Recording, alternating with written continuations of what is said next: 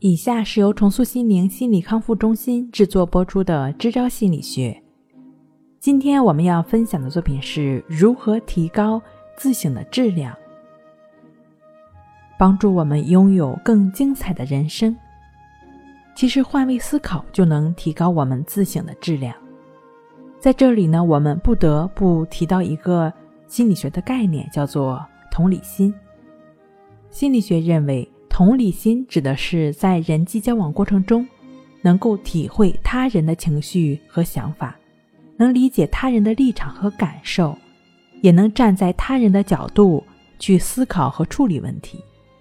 同理心为什么在自省过程中显得那么重要呢？是因为它能帮助我们换一个角度审视自己，也能让我们更容易去包容他人。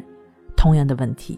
不同的人会有不同的结果和见解，不同的立场会有不同的选择，这就是所谓的“仁者见仁，智者见智”了。每个人的想法不同，但不一定代表就会有对错之分。甲之熊掌，乙之砒霜。如果因为别人的看法稍有区别，便不依不饶地妄下定论，这样的自省肯定会陷入一叶障目的偏执中。想知道别人的鞋子合不合脚，不如穿上别人的鞋子试一试。在工作和社交中，如果出现不合的情况，在自省的过程中，完全可以换一个角度，站在别人的立场看看，说不定事情很快就会出现转机。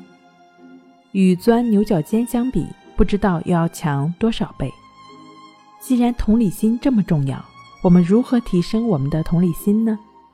每当你陷入自省困局的时候，可以想想同理心的五个原则：你如何对待人，别人如何对待你，将心比心，你只能修正自己，不能改正别人，真诚坦白，真心待人。